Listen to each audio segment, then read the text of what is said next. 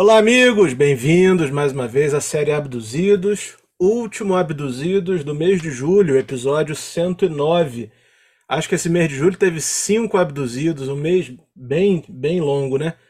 Mas sempre bom estar aqui com vocês e dessa vez o nosso episódio vai falar sobre algumas das parcerias, alguns dos duetos mais inusitados que a música já deu pra gente aí de presente.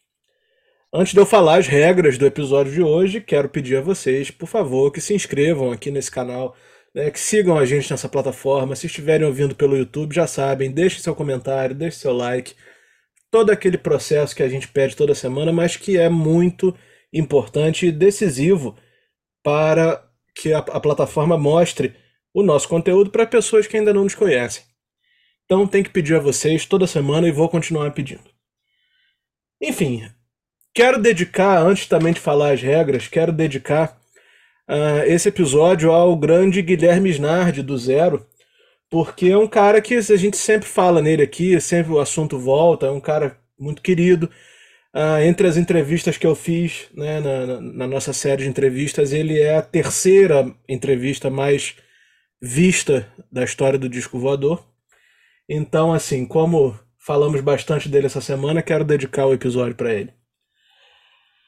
E vou explicar as regras né, do episódio de hoje, como eu disse, parcerias inusitadas. A única regra, hoje não tem muita regra não, a única regra é que essas parcerias têm que ter acontecido em fonogramas, em discos, né? Sejam discos ao vivo ou de estúdio, claro, mas que tenham sido registradas. Por que, que eu estou falando isso? Para evitar de, de, da gente sugerir aqui uma parceria inusitada, Roberto Carlos com MC Leozinho, por exemplo, que para nossa sorte, não foi registrada em disco, ficou restrita apenas ao, ao especial do Roberto. Mas eu lembro, eu lembro perfeitamente do Robertão cantando Falei com o DJ. É, isso aí não é. saiu da minha cabeça desde então. É, eu, eu, eu, também posso dizer isso porque eu estava lá, então. Eu tenho certeza que você estava lá. Mas é isso. Antes da gente começar, antes do, do Henrique dizer o primeiro dele aí, eu quero eu quero fazer uma, uma outra observação aqui, e dessa vez diretamente para o Henrique, contando que ninguém está nos ouvindo, nem o Thiago. Ô, Henrique, não sei se você percebeu, você que é um cara super antenado em redes sociais, não sei se você percebeu, mas essa semana é, um, um confrade nosso aqui do, do, do Abduzidos estava postando Greta Van Fleet, é, John Mayer, enfim, eu me lembro até de um episódio aqui do, do, desse confrade dizendo que Greta Van Fleet foi um erro. E eu tô guardando essa informação desde o dia que eu vi pra, para quando a gente tivesse a nossa oportunidade de gravar eu te perguntar para ver se você viu. Rapaz, eu vou te falar, eu não vi não, mas aconteceu isso aí mesmo? Aconteceu. É me dada a oportunidade de, de, de justificativa, tréplica ou não? Você vai jogar isso no ar eu vou ficar aqui. De... Foda-se, né? Foda-se, né? E ele tá, ele tá ouvindo, cara.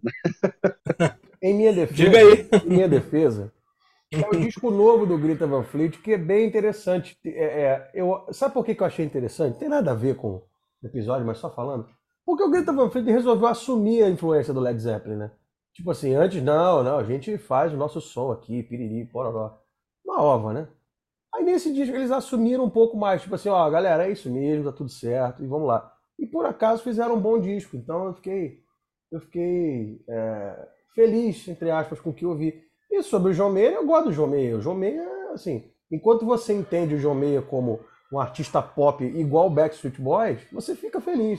Se você achar que o João Meia é a reencarnação do Steve Ray Vaughan, aí você se aborrece. Então. É, é complicado. É, aí então você tem que entender que ele é um artista pop que por acaso toca guitarra pra caralho, né? E faz os blues, assim. É, engra, engraçado, sobre ele, cara, eu, é claro, eu tenho, que, eu tenho até que ouvir melhor, ouvir mais. Eu gosto mais dele tocando guitarra. Assim, eu, eu ouvi uma ou outra música dele, eu não achei muito, muito legal, não. Mas eu tenho que ouvir melhor. E eu vi, na verdade eu não vi, eu ouvi o show dele no Rock in Rio, eu estava naquele dia, porque eu fui ver o Bruce Springsteen. Aquilo não é cara, parâmetro, não... aquilo foi uma gritaria de mulher para tudo quanto é lado, não deu pra É, é, isso é verdade, isso é verdade. Eu também não estava prestando. Mas teve músicas boas ali, eu me lembro disso também, Justiça Seja Feita, teve músicas interessantes ali. E ele, o trio de é, ele, é, ele é muito ele bom é um cara também, que eu preciso Você pode mais. começar por isso, de repente. Oi? Ele tem um disco que é um trio de blues, é ele, o Pino Paladino e o, e o Batero, esqueci agora. Que é muito bom. Aí é bom, aí é bom. Os três descendo a porrada ali, tocando blues mesmo, blues. É bacana. O guitarrista ele é. Isso. guitarrista é. bom ele é, isso eu sei. É, ele sabe o que está fazendo. A gente pode, por favor, voltar ao assunto inicial do, do, do podcast? Ou não? Começa aí, Henrique. Qual é a primeira, a primeira parceria, o primeiro dueto inusitado que você separou pra gente no episódio de hoje? Ah, bom, eu, você disse essas regras agora, mas em off você tinha ampliado um pouco essa regra, então eu, vou, eu sou obrigado a subvertê-la. Você falou que é só em fonograma, mas eu vou trazer uma que aconteceu num show, é, que foi o Sepultura e o Zé Ramalho. Não, mas virou disco, saiu disco. Virou disco, ah, por acaso é muito bom. Sim, bom ah, pra caralho. Sim, com certeza, saiu o disco. Eu tenho. Saiu, saiu, isso? Saiu. Ah, então tem então tem que procurar isso aí. Porque isso foi tá valendo, bom. pode falar. Ah, então beleza. Autorizado. Cara, são, são dois artistas assim que pareciam pareciam, né? Assim, completamente, não digo opostos, mas muito diferentes, né? Um é metal puro, porrada, o outro vem daquela MPB nordestina e tudo, com aquele, todos aqueles elementos sensacionais da música do Nordeste e outras coisas também, mas quando se juntaram no palco, a gente percebe que o peso mesmo não é não está só nas guitarras ou na bateria porradeira, mas também está naquela na interpretação, na, na, na, na, emoção que no clima que a música transmite. Né? Então, e ele e o Zé Ramalho com Sepultura, eles fizeram uma união assim sensacional, porque as músicas do, do Zé Ramalho agora que a gente percebendo, né? Com esse, com esse show, com, essa, com essa, essas versões, as músicas dele são bastante, assim, tem bastante, várias condições, assim, de, de de, de serem metalheiras, né? Assim, terem, terem toda uma abordagem metal. Então, cara, porra, Dança das Borboletas. Aliás, o, o show começou só com Sepultura, né? Eles tocaram um set lá de umas cinco músicas, seis músicas, Inner Self, Propaganda, é, tocaram um, um, cover do New Model Army, que é The Hunt, tocaram da Lama ao Caos, que é da Nação Zumbi.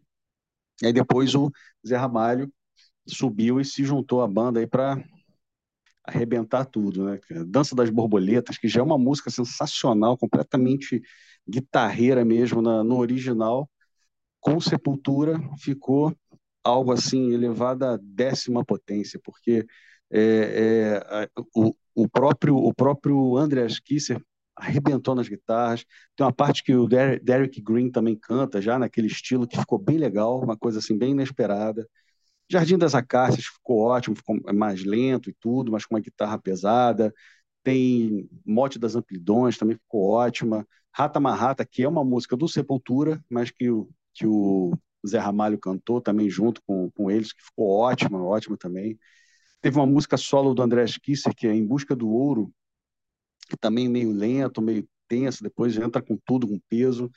E Admirável Gado Novo, que ficou sensacional, aquela guitarra pesada e no final foi um porradeiro só, né? Terminando o show assim de uma forma assim, apoteótica, né? Como não deveria, não deveria é, é, é, deixar de ser. Né? Então foi uma, foi uma, essa voz grave do Zé Ramalho, eu acho que combinou muito com, com, com Sepultura. Eu acho que foi justamente essa timbragem da voz dele e as músicas combinou, combinaram bastante com com a sonoridade do Sepultura, que é uma sonoridade assim que por mais que seja metal, ela, ela combina com muita coisa, porque o Sepultura ele é, é uma banda que que, que ela agrega muitos elementos assim regionais. Você vê, a gente ouve é, é, elementos brasileiros, tem aquela percussão toda de, de, de tem batidas tribais, tanto que eles se apresentaram também com tambores do Bronx numa outra edição que ficou sensacional, é uma banda de percussão francesa. Então, a música do, do, do, Sepultura, mesmo sendo dentro de um nicho muito específico, que é o metal, ela é muito versátil, porque você consegue inserir ali várias outras sonoridades, até completamente diferentes, e que acaba combinando. Então, foi um showzaço, cara. Quando, quando anunciaram, eu pensei assim, eu estava até nesse dia, só que na hora eu não pude chegar até o palco, por algum motivo, eu estava com muita gente, tudo aí não, não pude, mas eu ouvi alguma coisa, e tem o show completo na, no YouTube. E, e, cara, quando eu percebi, quando eu soube da, da, dessa apresentação, falei, cara, isso aí vai ser, vai dar um negócio maneiro, cara. E não foi diferente, não, cara. Arrebentaram. Quem não viu, tem no YouTube e, e só caçar lá. É, se a gente for fazer um, uma, um paralelo aí, abrir um anexo nessa tua, nessa tua indicação, o André Kisser é o maior detentor de troféus, troféus, troféus, é, troféus. participações, tô brincando, participações inusitadas é, com, com, com todo mundo, né? O André é. já tocou com o Fernando de Sorocaba, já tocou com o Sandy Júnior, já tocou com o Titãs, com o Paralamas. E com, Eu... com, até com o Ramon. Com o Roberto com, Carlos. Com o Roberto Carlos. Até se o Ramon for fazer uma jam, chamar a galera para tocar, acho que o André vem. Então. É. O Ele é um cara boa praça, né, cara? Se dá, se dá bem com todo mundo. Então, é, você vê. Às vezes a gente, as pessoas veem aquele cabelo, cara cabeludo, tudo mal encarado, e não é, cara. É um cara boa praça pra caramba. O cara. Um puta de um músico é, também, né? E o grande guitarrista, tá entre os grandes guitarristas do metal aí, até Sim, em nível mundial. Toca violão então, pra caramba, violão clássico e tudo. Então o André tá, também merece uma, uma, figurinha nesse álbum aí, das participações. Sim, orgulho nacional. Mas enfim, essa, esse dueto aí do, do Zé Ramalho com Sepultura, eu me lembrei do dueto da Sandy com o Angra, não foi? E boa, boa. É, eu acho que foi, foi. No disco Omni, é uma música chamada Black Widow's Web que por acaso funcionou muito bem. Eu, eu, assim, eu não sou apaixonado pelo trabalho da Sandy, não, confesso. Mas ela tem uma voz muito bonita, assim, tudo, e funcionou muito bem. E, assim, tratando do público brasileiro, né, você colocar Sandy numa banda de metal, que é, a, que é o Angra, que é aí, junto com Sepultura, o maior produto. É, se você colocar aí Tom Jobim, Sepultura e Angra, você tem a tria de exportação made in Brasil aí é, que talvez tenha nos dado mais orgulho musicalmente falando.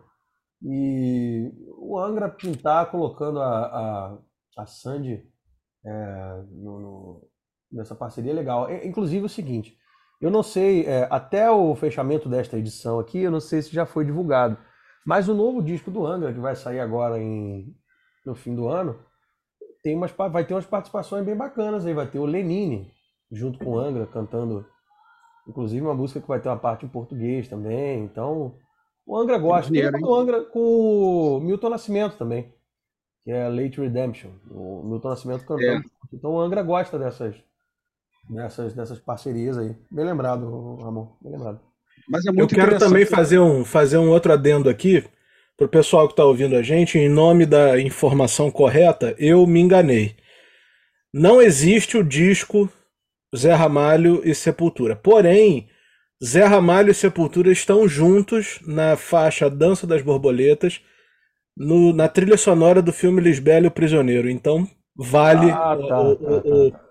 Vale o, a sugestão do Henrique, mas não, não foi lançado um disco exclusivo desse show. Não, o que saiu foi Sepultura com o tambor do Bronx. Não tem, é nenhum, não tem nenhum Piratex disso aí, porque eu lembro de ter isso aqui em algum lugar.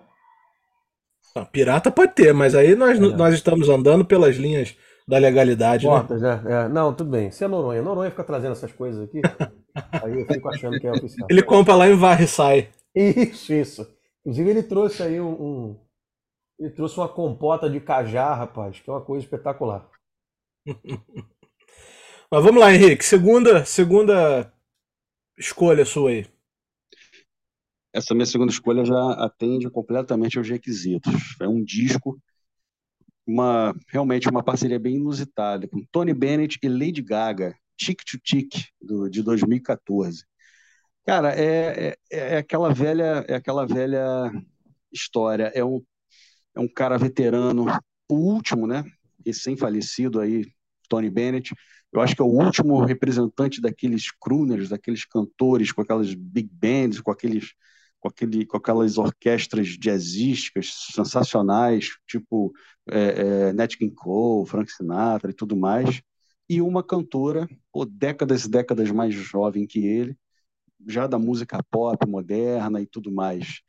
Poderia sair qualquer coisa, né? mas realmente isso é uma coisa muito boa, cara. É um disco muito legal é um disco que mostra. O Tony Bennett está confortável ali, né? Porque é a praia dele há muitos anos, há muitos e muitos anos, mas mesmo assim, isso não, isso não depõe nada contra, o cara está cantando demais ali. E ela, cara, fez um excelente trabalho. Ela, isso mostra que muitas dessas cantoras, não vou dizer todas, né? Até porque não sei, mas várias dessas cantoras pop aí, desses pop que são até consideradas meio que descartáveis, elas são grandes cantoras. A, a Lady Gaga, pelo menos nesse, nesse disco, é porque acho que eles lançaram outro depois que esse eu não conheço. Mas nesse disco ela tá cantando muito, fazendo ela jus mesmo. Caralho mesmo, ela não é boba não. É. Ela tá cantando muito, faz jus ao estilo, aquele cancioneiro antigo, daquela, daqueles standards do jazz e tudo mais. É, é, fazendo, com, fazendo às vezes da, da, da, mulher, né? Fazendo aquele dueto entre um homem e uma mulher. E eu vou te falar, eu gostei muito, cara. gostei muito mesmo. Pô, músicas como. Tem uma música que ela canta aqui, Nature Boy.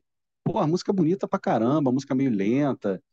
É, é, tem um arranjo de cordas sensacional. Além, ali, aliás, na verdade, esse disco tem.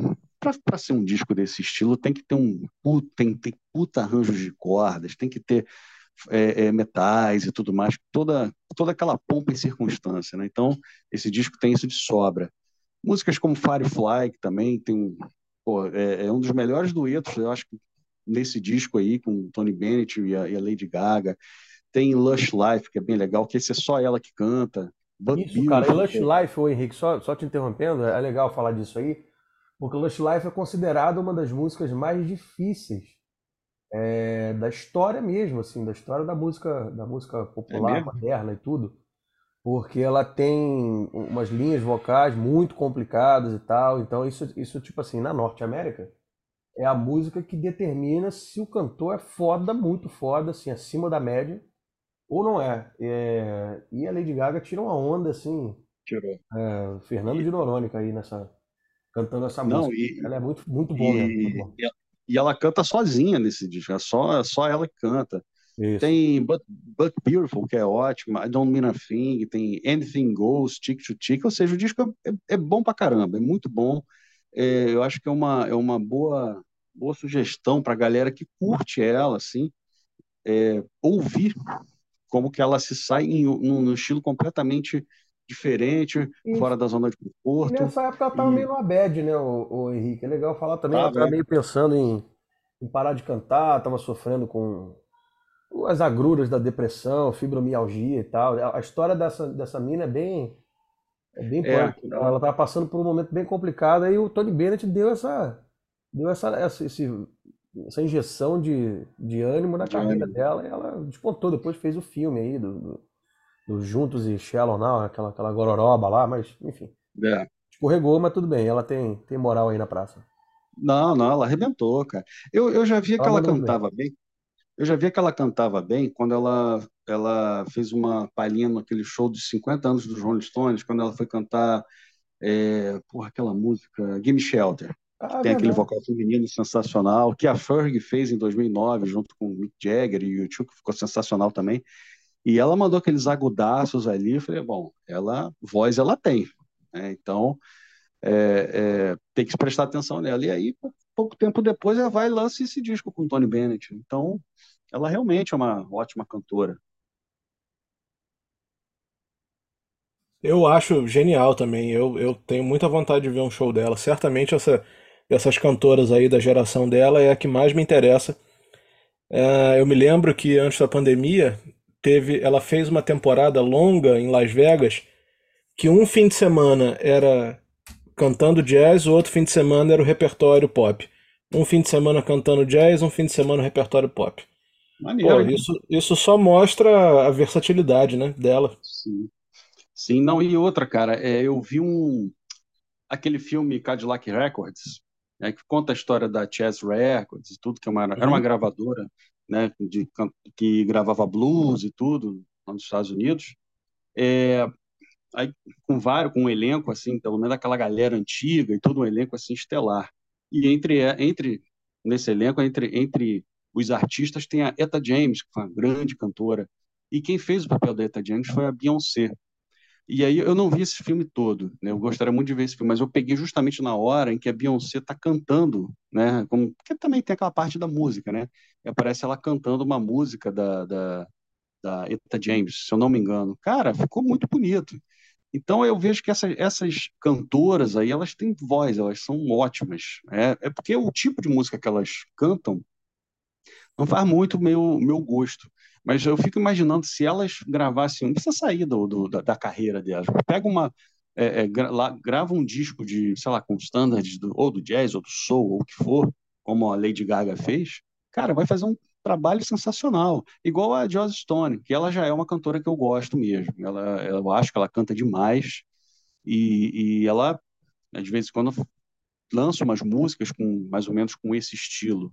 E ela é uma das cantoras que eu mais gosto aí dos últimos, sei lá, 20 anos aí, dessa galera nova que surgiu, é ela. Mas as outras do pop, né, é, eu acho que seria interessante fazer uma, uma, uma como é que eu vou dizer, dar essa, sair um pouco da caixa, né, da zona de conforto. Né, eu acho que seria bem interessante. Eu também acho. Eu acho que todas essas cantoras deveriam fazer esse tipo de, esse tipo de trabalho. Mas, Thiago, quero ouvir tua, tua opinião um pouco de alguma coisa, cara. Você está calado. Qual é o ah. dueto, o dueto que você gostaria de destacar? Assim, aliás, vou te fazer uma pergunta mais direta para você para você destilar seu, seu, seu viés ah, mais polêmico.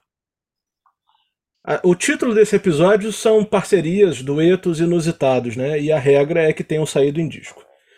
Você considera que o dueto de Paul McCartney com Michael Jackson é um dueto inusitado ou foi simplesmente a, a junção dos dois maiores gênios da música pop, que seria natural, né?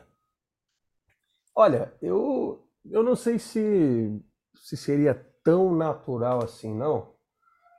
Porque, se bem que, beleza, vou me contradizer aqui agora, já em 5 segundos de, de digressão. Porque o Paul sempre teve essa, esse pezinho na Motown, né? Ele, ele, dos Beatles, ali, dos quatro Beatles, ele era o cara que tinha mais esse, esse pé na música negra norte-americana e tudo. E o Michael é um expoente, pelo menos nos primeiros anos de, de carreira, é um expoente disso. Então, a, a parceria dos dois é bom, tem Sei Sei Sei, que é muito legal. Muito. The Girl's Mine, que beleza, já é uma coisa meio JBFM, mas não, não, isso também não é uma. Isso não é um, um demérito, né? JBFM é maravilhoso. É, The Girl's Mine é, é, proib... é um erro tocar The Girl's Mine antes das 23 horas, né? Antes das 23 horas nem funciona. O, o rádio é. nem equaliza legal, né? É. Não fica legal, não. E, mas The Girl's Mine, assim, a gente talvez não esperasse nem na carreira solo do Paul, nem na carreira solo do Michael Jackson, que eles cometessem uma coisa tipo The Girl's Mind. Agora, juntos, acabou que, que funcionou. Tem até uma história boa no, no, no livro do, do Steve Lukather, que ele conta que, bom, para quem não sabe, a banda base né, do, do thriller do Michael Jackson, e especificamente dessa música, é o Toto. É o Jeff Porcaro, é o Steve Lukather, é o David Page, enfim. E quando o Quincy Jones ligou pro, pro Jeff Porcaro, falou: Olha só, amanhã você chega um pouco mais cedo, que o Paul McCartney está aqui e ele vai gravar uma música com o Michael. trouxe a música aí tudo, a fita está aqui, amanhã você chega cedo para ouvir. O Jeff Porcaro passou a mão no telefone e falou pro Luke: Olha só, é, a gente não vai chegar cedo lá, mas a gente vai lá agora pegar essa fita e vai ouvir a noite inteira. Afinal de contas, Sir Paul McCartney trouxe uma música e vamos ouvir esse troço porque, pô, vamos gravar com o Beatle, né? Afinal de contas. Eles foram lá, pegaram a fita no estúdio, levaram para casa, abriram umas cervejas, botaram a fita no toca-7. Aí tinha uma versão demo do, do, do, The Girl's Mind. Eles ouviram aquilo, falaram, não, peraí, não é possível. Não, não pode ser. É isso aí que a gente vai gravar? Putz, caceta. Então vamos tentar deixar uma coisa mais classuda, né? Eles já chegaram no outro dia de manhã com a ideia melhor. E fizeram uma coisa ali meio AOR, né? Meio yacht rock. Não ficou nem Paul McCartney, nem, nem Michael Jackson. Ficou um meio termo ali, parece uma música do, sei lá, do Michael McDonald, uma coisa assim nesse sentido. Agora, essa parceria eu acho a, a, inusitada nesse ponto. Agora, 666 já é uma coisa já com, com metais, então tem uma onda meio motal ali, sim. Que o Paul, pô, tira de letra, né? Sabe, sabe absolutamente tudo. As linhas embaixo do Paul são bem motal, né? Se você for parar para ouvir, né? Sim. Bom, você pega as composições. É, Got to Get Into My Life é do Paul, né? É. Pô, é, aí é, é, um braço da Motal no meio da discografia dos Beatles, né? Se você for reparar. o baixista, pelo que eu sei, o baixista que mais influenciou o Paul foi aquele James Jamerson, né? Que era, eu acho que ele era uhum. da Motown, ele era baixista daquelas bandas assim que é, dessas gravadoras, né? Que gravavam. Sim, Wrecking Crew, aquelas coisas. É. Então é uma, é uma parceria bacana. Você está falando aí do, do, dessas parcerias que saíram em disco, nessa fase dos anos 80 teve umas parcerias da turma do, do, do chamado Blue Eyed Soul, né? Eram os caras totalmente brancos cantando uma coisa meio soul music, né? Que o Michael McDonald era o pai desse troço. Tem uma parceria dele com o, o James Ingram, que é um, um, grande compositor, que foi o compositor, inclusive, do, do Pretty Young Thing, que está no, no disco Thriller, que a gente acabou de falar. E um puta de um cantor também. Tem uma, uma parceria dele com o James Ingram e o Michael McDonald, que é Yamo Be There, que é uma música dos anos 80, que já rolou, inclusive, no Salão Grenal em algum momento. Que é uma parceria que, é, que você talvez não fosse achar muito que fosse acontecer, e rolou. Então tem, tem muito disso. É porque, assim, a nossa... A, a gente colocou uma baliza aqui no programa de justa, senão ia degringolar muito, é, para coisas que foram registradas em disco, né? Mas se você for pensar em, em coisas que, que, já aconteceram ao vivo, é, eu tenho, assim, me coça, a minha horticalha desperta quando eu lembro, por exemplo, do que foi nem Mato Grosso e Nação Zumbi no, no Rock in Rio, porque eu fui esperando como se fosse uma coisa maravilhosa. Eu falei isso pro Henrique semana passada. Eu é também mesmo? eu falei, cara, isso vai ser o show do, do festival. Pois eu é, achei cara, muito eu é, eu falei, cara, pô, dois dos artistas que, que mais fantásticos desse país com mais, mais atitude, mais. E foi um troço, sabe? Sabe quando. Você, o, o, Henrique, provavelmente. O Ramon, né? Ramon provavelmente já, já acompanhou a sua, a sua digníssima esposa a um karaokê, né? Em algum momento. Já, né? Já, já. Tá. É, sabe quando alguém te chama para cantar junto no karaokê, mas você não, não faz ideia da música que tá acontecendo, nem sabendo a letra, nem lendo a letra? Né? exatamente. Foi assim que, assim que o Ney tava ali no, no, no né? Tipo assim, quem, quem chamou esse cara, né? Ficou, ficou aquela, aquela impressão. Ao passo Engraçado. que no festival a gente teve é. outras coisas, tipo o, o Silo Green e a Isa, por exemplo. Eu não conhecia a Isa, não fazia ideia do que, do que ela fazia, né? Mas ela cantou demais no show do Silo Green, foi uma participação bem bacana. E depois daquilo ela despontou com essas músicas dela aí e tudo mais. Mas fala aí. Não, eu, eu fui a esse show também do, do Neymato Grosso. Você teve essa mesma impressão, não?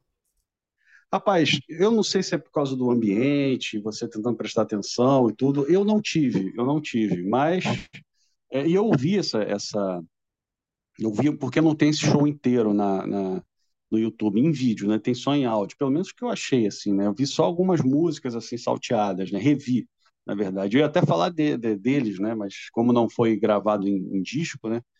E mas eu sinceramente eu não, eu não percebi eu achei que, assim, quando eu ouvi anunciado, eu falei, cara, aquela sonoridade toda da nação zumbi e tudo, e juntando com, com secos e molhados, vai sair um negócio bacana aí. Entendeu? Porque esse, o palco Sunset é bem legal por causa disso, né, cara? Porque junta, às vezes, artistas que, pelo menos, parece que não tem nada a ver um com o outro, né? E às vezes saem umas coisas interessantes, como foi a questão de Sepultura, com, com o Zé Ramalho, que a gente falou. Mas, sinceramente, eu não percebi isso. Porém, eu vou prestar mais atenção mesmo quando eu for, for ver. É, eu não, não, Talvez eles não tenham tido tempo para ensaiar e tudo, porque realmente dois artistas dessa, dessa, desse tamanho, né? Essa envergadura. É, exato. Né? Então, alguma coisa aconteceu ali. Pois é. O Ramon, é, dessas das participações do especial do Roberto Carlos, qual que você achou que bateu mais na trave? Rapaz, são, ano que vem faz 50 anos, né, de especial, então tem muitas traves aí para serem batidas.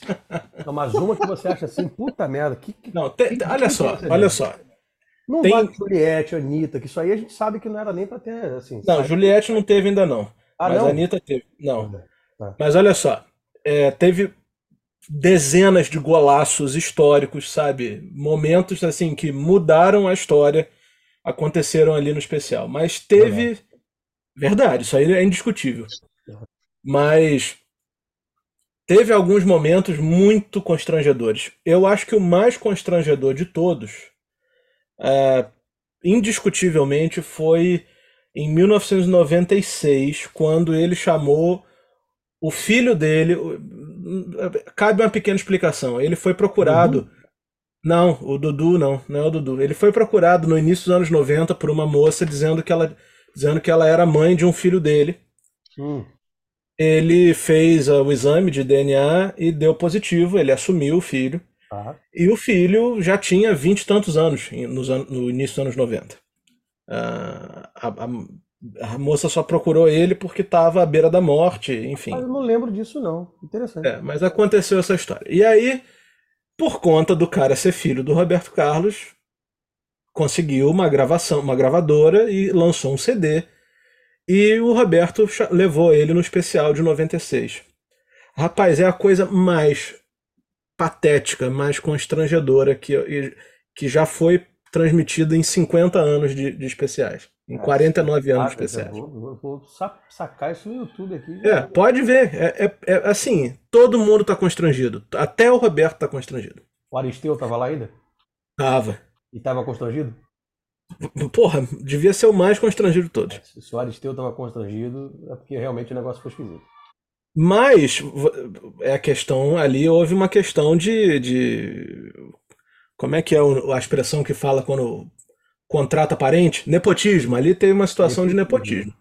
se a gente é, se a gente tirar é, é, o nepotismo da história, eu acho que o mais constrangedor de todos foi o MC Leozinho. Esse foi difícil mesmo. É, porque ali nada justificava, cara. Não tinha nada a ver. O sucesso do cara já tinha passado, né? Era um sucesso, como todos os sucessos do funk, que dura dois meses, três meses. E o sucesso do cara deve ter sido no, no início do ano, assim. E o Roberto requentou isso dez meses depois, oito meses depois. Agora, deixa eu posso passar um pano no rei rapidinho, coisa, coisa é. leve. Um pano assim, é. um pano soft também, que o Roberto às vezes precisa tomar uns cascudos. O arranjo ficou muito bom. Porra, cara, mas pelo amor de Deus, né? Você quer comparar uma coisa, um arranjo de funk com músicos tocando? Pô, tem que ficar bom, né? Se tirasse o MC Leozinho dali, deixar. Porra, tem que ficar bom, né, cara? Ficou bonzado, ficou elegante pra caramba. Ah, eu, eu, sou muito fã do Roberto. Não tem jeito, não tem como. Estou posto. Enfim, Henrique, vamos, vamos encerrar aí. Vamos encerrar aí com a tua última. Hoje foi só é, você que falou. Mudamos o estilo aqui. É, Henrique brilhou. É, não, eu lembrei, eu lembrei, de outra, cara. Foi, eu não sei se foi numa música, só numa música, ou se foi em, algum, foi em outras no mesmo disco. Mas eu tenho uma música do Charlie Brown Jr. que eles gravaram no, no acústico, que é aquela. Porra, é ladeira abaixo essa merda, cara. Porra, é MC Leozinho, é filho não, de Roberto Carlos, Charlie Brown. Puta que não, vou sair. Não, entre eu Charlie Brown Jr. e Roberto Carlos e MC Leozinho, porra, não tem, não tem nem comparação, né, cara? Bom, né? Cara, vou te falar, hoje eu que não. vou dar a, a, a opinião a, a opinião não. polêmica aqui. Enviesada. Eu, eu não suporto Charlie Brown Jr. Eu acho uma das coisas mais chatas que o universo Deixa colocou no, na vida. Deixa eu acabar de falar. Ai, ai, eu tô falando é o seguinte: com, comparado Charlie Brown Jr. com a Negra ali cantando e com Roberto Carlos e MC Leozinho, pelo amor de Deus, né, Ramon? Porra, não tem nem como comparar. Agora, bem melhor o Charlie Brown com a Negra ali. E essa música ficou muito legal. É uma música legal. Eu, eu, eu, eu, eu curto, pelo menos essa versão do acústico. Tem uma linha de bateria sensacional. Pô, é, é, se você parar para prestar atenção, tem uma linha de bateria muito boa. E a, a, a, participação dela, que é mais no final, também é, é bem legal, ela cantando. Podemos até partir para outra é, participação inusitada do Skank com ela, com aquela é, Ainda Gosto Dela. É, ainda Gosto Dela, é bem boa essa música, sabia? É, eu gosto pra caramba dessa música. Ela, ela é uma ótima cantora. Ela faz parte daquela cena do rap, eu acho, lá de São Paulo, se eu não me engano. Né? Posso estar tá, tá errado. Mas eu acho que essas duas, essas duas participações dela, tanto com o Charlie Brown quanto com o Skank, eu acho que são bem legais, cara. E essa música do Charlie Brown, cara, ouve a linha de bateria que é bem legal, cara. Eu gosto é, bastante. Não é sério, não, não, não. É, não é sério. Agora, eu não curto. Sabia que o Ramon tinha essa, essa a picuinha gratuita com o Charlie Não é picuinha, não. É, é, é, é... Esquece, vou falar. Conceito, né? Conceito. Não é picuinha, não. É, é, é, cisma. Pronto, eu ia falar uma coisa muito pior, mas tudo bem. Cisma é excelente. Eu não, sou, eu não sou fã do vocal do Chorão, não, cara, pra falar a verdade. Eu não sou fã, não. Respeito como artista e tudo mais, claro, né? Eles foram a, a banda preferida de muito adolescente ali no final dos anos 90 e a primeira década dos anos 2000 mas eu, eu não, não, sou muito fã do vocal dele, não. Mas essa, essa versão aí tá bem legal, cara, do acústico. Porque deve ter, eu não sei se tem a versão em estúdio, né, a versão original, sinceramente eu não sei. Mas essa versão eu gostei bastante. Eu tava lembrando aqui pra gente, pra gente caminhando pro final, né? Tava lembrando aqui de Ed Mota com Marisa Monte, né? Ainda lembro. É bacana também. É. Interessante. Ficou bem legal também. Isso é maneiro mesmo. Isso é bom. Agora, tava lembrando de um disco inteiro de parceria inusitada que eu acho chato assim, é, mais chato do que bater o pé no, no topar o dedinho no, no canto da quina da, da parede, que é Ana Carolina e seu Jorge. Vocês gostam desse negócio? Ai, pelo amor de Deus. Minha não. nossa. É, pra mim é o mesmo nível do Charlie Brown Jr. Que coisa não, pra mim é pior. Não, peraí, calma. Pra mim é pior. É difícil. Pra mim é pior. E não falou de Metallica com o Reed também, hein? É o quê? Oi? Metallica, Metallica e o Lou Reed, não falamos disso, hein? Ah, o Lulu. É, eu não falei não, porque. Eu, eu não acho péssimo. É inusitado, mas não acho péssimo, não. Não, não, péssimo não. Eu, inclusive, eu adoro o, o disco. Eu, é, mas eu acho inusitado. Quer dizer, é, é, inusitado, dá pra dizer que é. Dá pra dizer que é, assim. Mas o disco é muito bom. Eu acho muito bom. Eu gosto do Lou Reed, gosto do Metallica. Gosto dos dois juntos. Não tem muita. Não tem muita crise quanto a isso, não. Tentando puxar mais aqui algumas da memória, né? Olha, uma, uma, que eu, eu sou apaixonado e tudo que eu, eu paro tudo que eu estiver fazendo se tocar para ouvir é Erasmo Carlos e Renato Russo cantando juntos, né?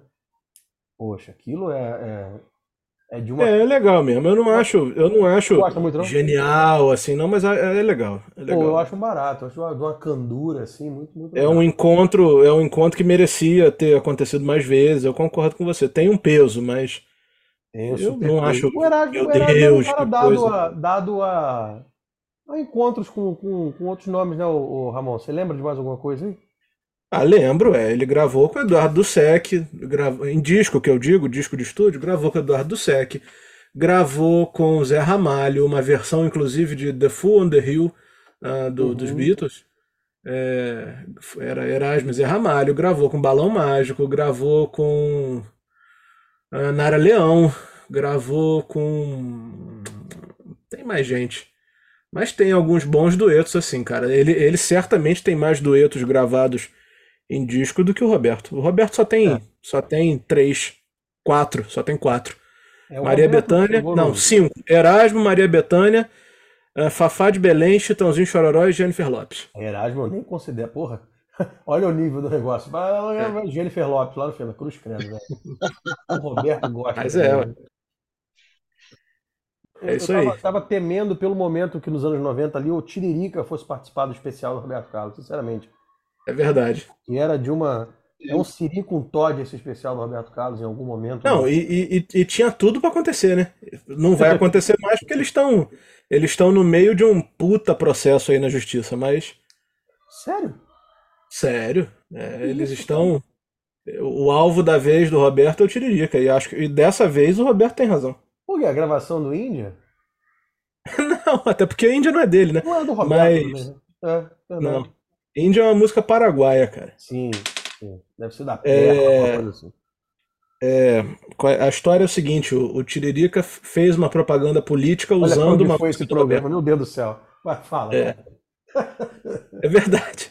E aí, e aí o Roberto processou ele, com, com razão, porque ainda que seja uma propaganda política usando uma paródia, sugere-se que a, autor, os autores da música. É, os autores da música né, é, concordam com, aque, com, aquele, com aquele candidato. Eu acho que tá certo, tem pode, que botar tá no pau mesmo. É isso aí. O Europe processou também, acho que o, o Trump, né? Porque o Trump usou The Final Countdown é, na campanha lá e. Pô. É verdade. Vários artistas processaram. Ele, o, o Trump usou as músicas no, nos ralis, né, que eles chamam, que são os, os comícios, né? E aí o, o Trump usava determinadas músicas para entrar assim no palco triunfalmente. E claro, todo mundo, se não, se não foi todo mundo, a grande maioria processou corretamente o Trump também. É. Mas enfim, é, duetos inusitados, Trump e é, o Trump é dado a duetos, hein? Cuidado com isso. Mas então é isso, gente. A gente começou falando sobre parcerias inusitadas, mas falamos de Greta Van Fleet, falamos de Guilherme Snardi, falamos de é, filho do Roberto Carlos, de exame de DNA e Donald Trump. E, e assim, eu não sei mais sobre o que foi esse episódio, no entanto. Hoje, segunda-feira, vocês vão ver lá na rede social dizendo que é parcerias inusitadas. Isso, e outra, outra Vírgula. Mais, né? Isso, é, exato, perfeito, perfeito. Mas então é isso. Obrigado aí por terem acompanhado a gente nessa louca viagem, nessa louca digressão aqui. E espero vocês até a semana que vem no episódio 110. Não esqueçam de seguir aqui, curtir, fazer todo aquele procedimento que você já sabe. Valeu, até semana que vem. Falou. Um abraço.